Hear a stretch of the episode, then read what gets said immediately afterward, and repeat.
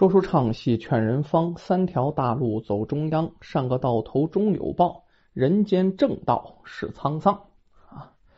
做人呢还得走正路啊！我们好长时间没说这个民间的神话传说了啊，今天呢说这么一段。为什么说刚才那个定场诗呢？我们民间的这些神话传说呀，无非都是教人向善、劝人学好，说白了。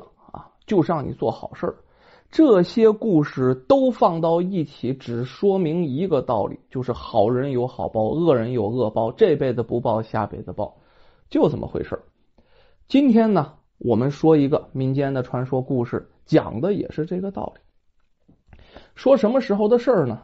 这个明朝末年的时候啊，这个有这么一位缝鞋匠，这个工种啊，现在是越来越少了。就是专门修鞋的，以前呢，前些年在大街上还有修皮鞋的、定掌的、换跟的，这还多。现在是越来越少了。可这在老儿年间呢，哎，这个缝鞋匠的这个行当是特别的流行。为什么呢？一双正经的鞋啊，谁好这个破了点边儿线就扔了呀？不能。那时候经济条件没那么发达，那且得是修来补去的，尤其是穷人家居多，再买双鞋不舍得，找个缝鞋匠啊给修修补补，还能再穿好些年啊。咱就说那个时候有这么一个缝鞋匠，缝鞋匠不能是坐商，对不对？他不能够是在某个地方设点儿，这个镇子的人鞋就是都给你修，那也不够啊。所以说，缝鞋匠跟货郎这两个职业呀，他得是四海为家，走到哪儿呢，缝到哪儿。说这缝鞋匠光棍一条，叫缝鞋匠嘛，当然是以修鞋为主。不过呀，他四海为家也不是无以为伴啊，他自己养了一条小八狗。想说这狗啊，什么好狗呢？不是，也就是中华田园犬啊，就是。多少年前呢，在路边捡的，一直就跟着他。这个缝鞋匠走到哪儿啊，他养的这个小八狗就跟到哪，形影不离。这一天呢，这鞋匠边走边吆喝，那嘴是肉告示，你不吆喝，谁知道你这鞋匠来了呀？于是边走边喊，也没个目标啊，反正走哪算哪呗。不知不觉的，哎，眼前出现了一栋豪宅。所谓的豪宅不像现在哈高楼大厦，就是几进的院子，这个院套门楼特别的好。门楼上呢高挂一块这个乌黑发亮的大漆匾，这个匾中央啊闪闪耀耀的两个大金字儿“王府”。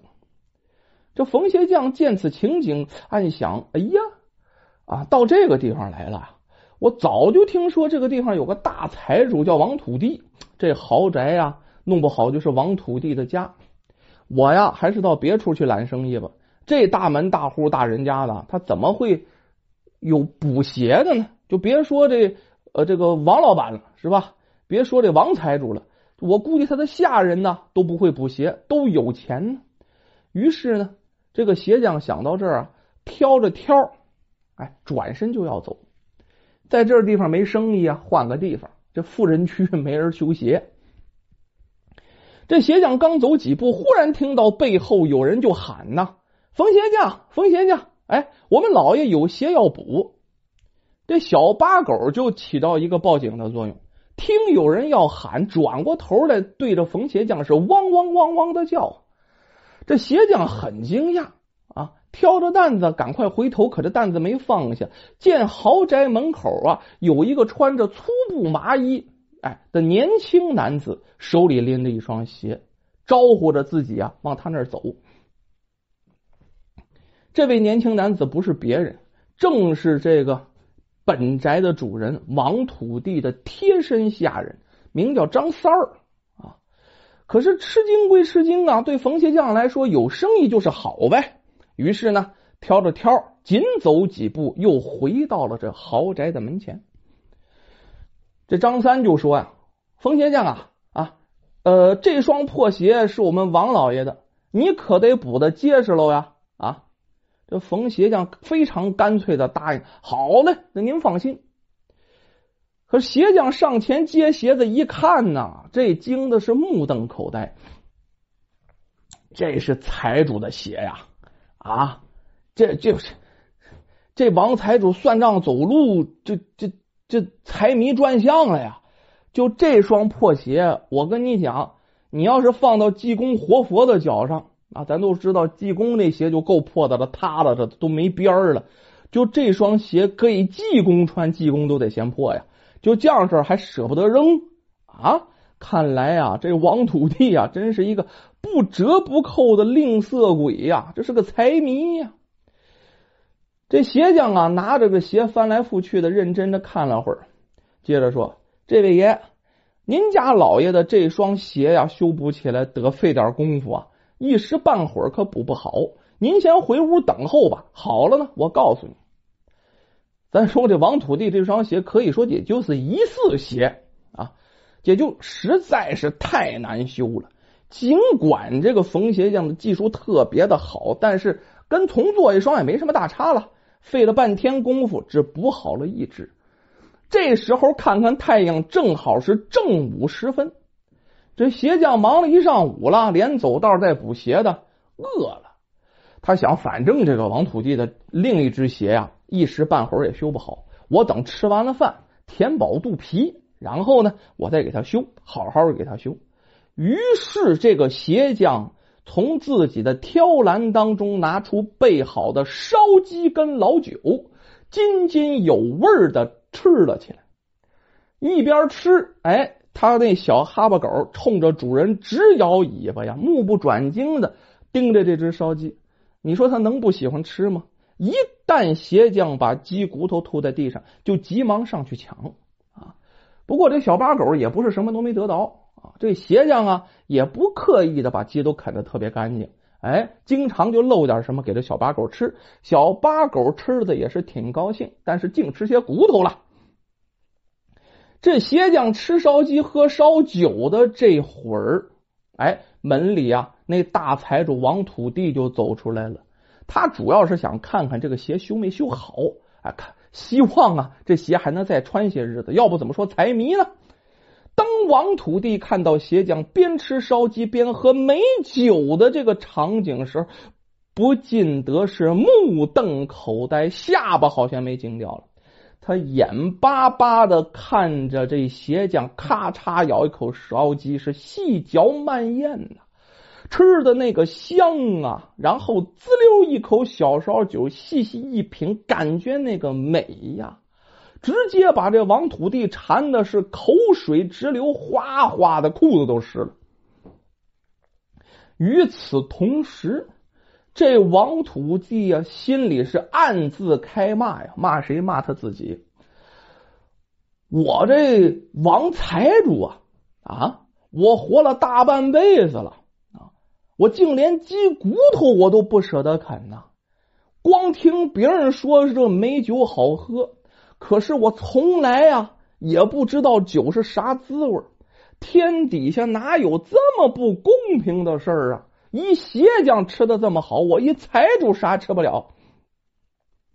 于是啊，这王土地也不知怎么了啊，这生起气来了啊，愤愤不平，气呼呼的往回走。然后大声喊那张三儿啊，张三儿，给我过来啊，快给我杀只鸡啊，再打半壶烧酒。老爷，我今天要大口吃鸡，大碗喝酒。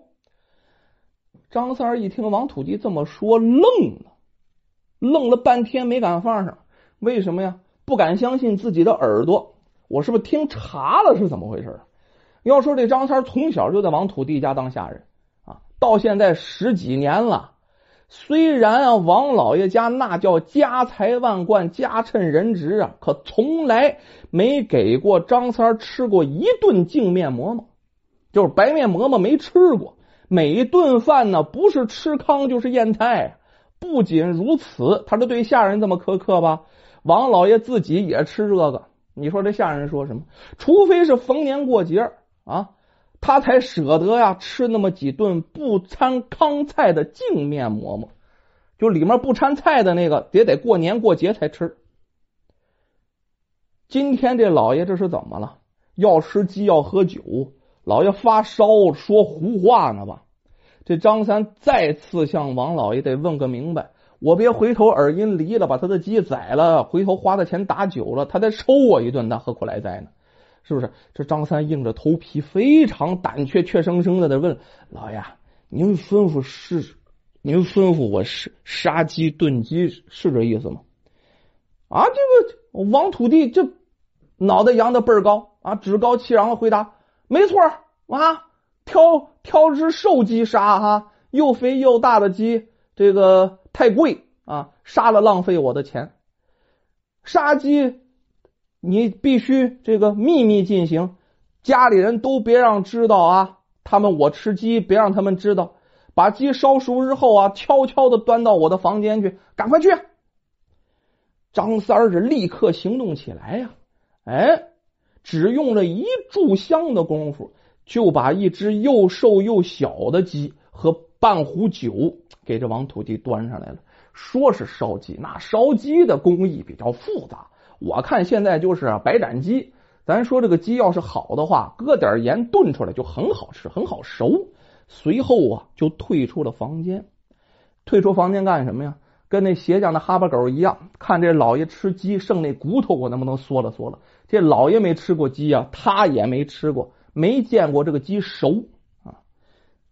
看看能不能剩下点鸡头、鸡屁股啊，有点肉什么的，我嗦了嗦了味儿。这王土地看到鸡和酒啊，那叫喜出望外，先拿鼻子凑近闻了闻这鸡，哎呦喂，大鼻儿那么香，这哈喇子呀不自主的啪嗒啪嗒就往下掉，而后呢，这个。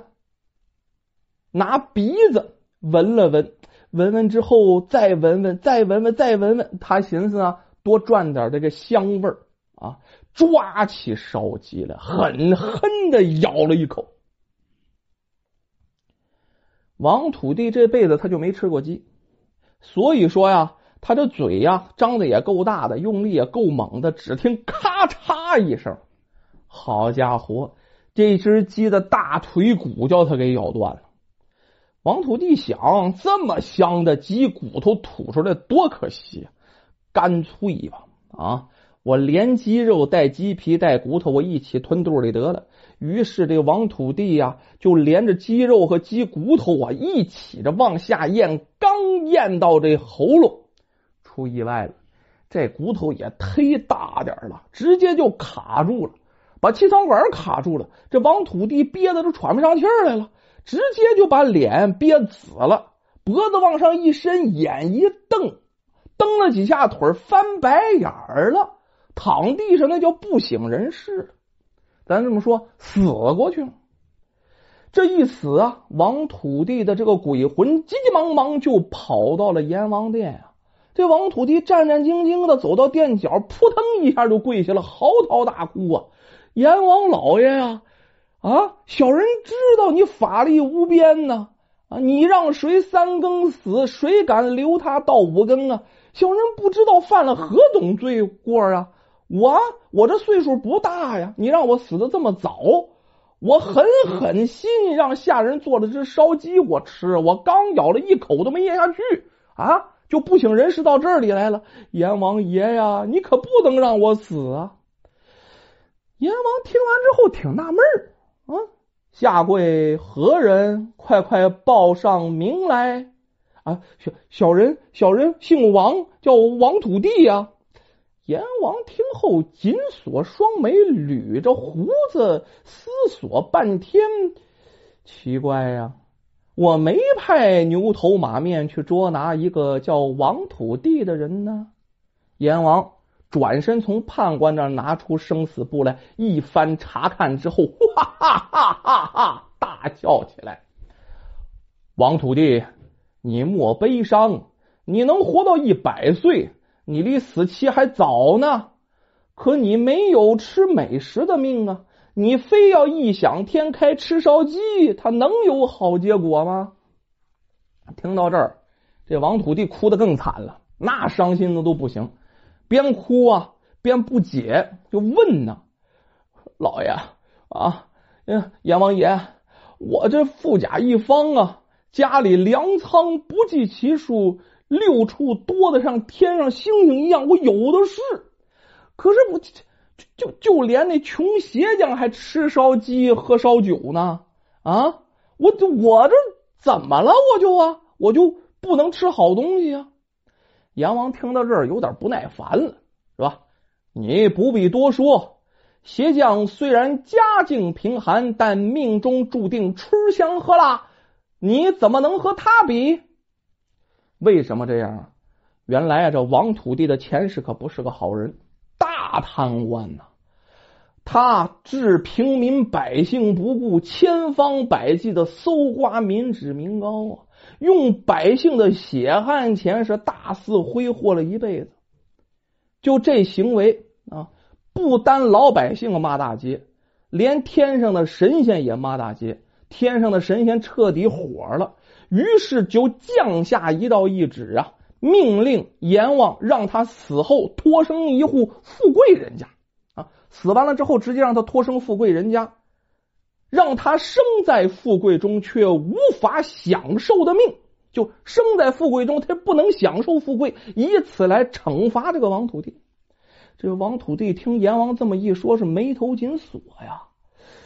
阎王早就猜透这王土地的心思，解释说：阳间的任何人呐，在阴间都有个食物仓库啊。我派鬼王带你到各自的食物仓库看一看。你看看就知道你该吃啥了。鬼王领旨之后，就拎着这王土地，像拎只小鸡崽子似的，拎着他往外边就走。时间不大，那就是神仙鬼呀，那快是吧？鬼王就把他往前那么一推一扔，扔在一个大门前面，直接这是你的食物仓库，自己进去看看吧。王土地一咕噜声爬起来呀，慢慢的吱呀呀呀呀呀呀。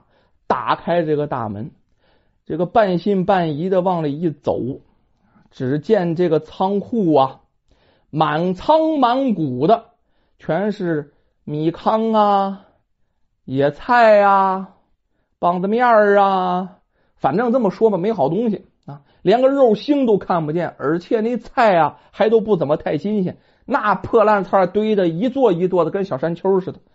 这王土地看完这个，我这辈子就得吃这个，是吧？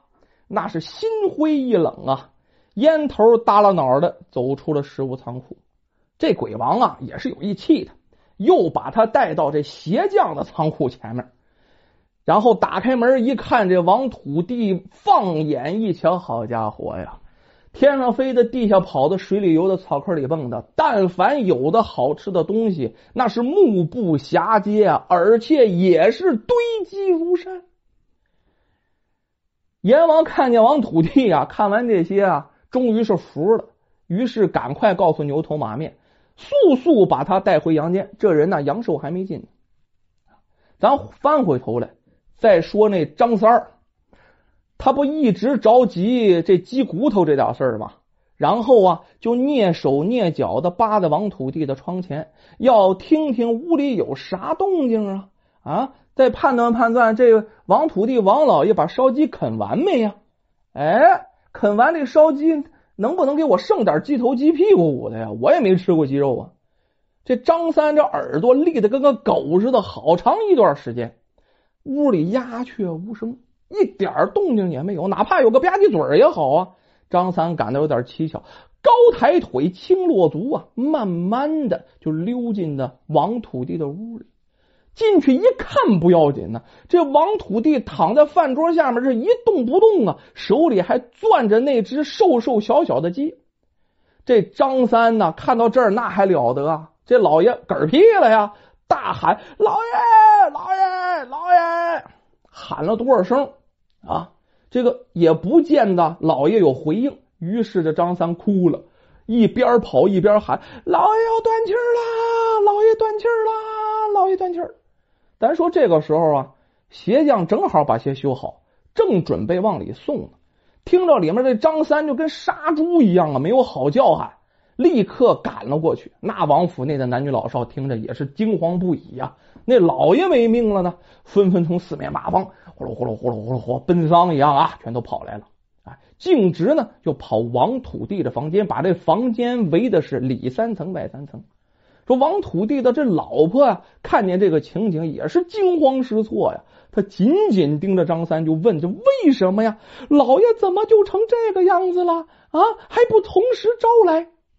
到这时候，张三也没有必要隐瞒那鸡的事了，于是将事情的原委呀，哎，从头到尾的都跟他说了。这王土地的老婆听罢着急说：“老日老爷平日里身体状况颇为好啊，一定是吃鸡给噎住了，这可怎么好？这可怎么好？”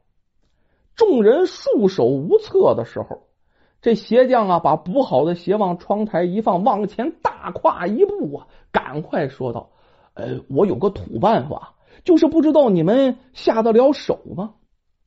这时候有病乱投医啊！王土地老婆管了那么多，死马当活马医吧，赶快问这鞋匠，把这鞋匠当圣神了，怎么办呢？这鞋匠倒胸有成竹的说：“你们赶快把这老爷扶起来，让他头啊尽量放低，然后用手呢拍打他的后背，得使劲儿啊，然后不停的呢扇他耳光、打脸蛋子，这样啊让他喉咙里卡的那东西就能出来啊。”如果这样做的话，一定会救了老爷的性命啊！啊，我以前呢看别人这样做过。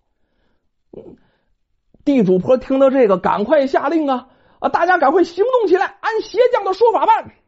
这下过瘾了，众人那叫一哄而上啊，七手八脚的把王土地扶起来。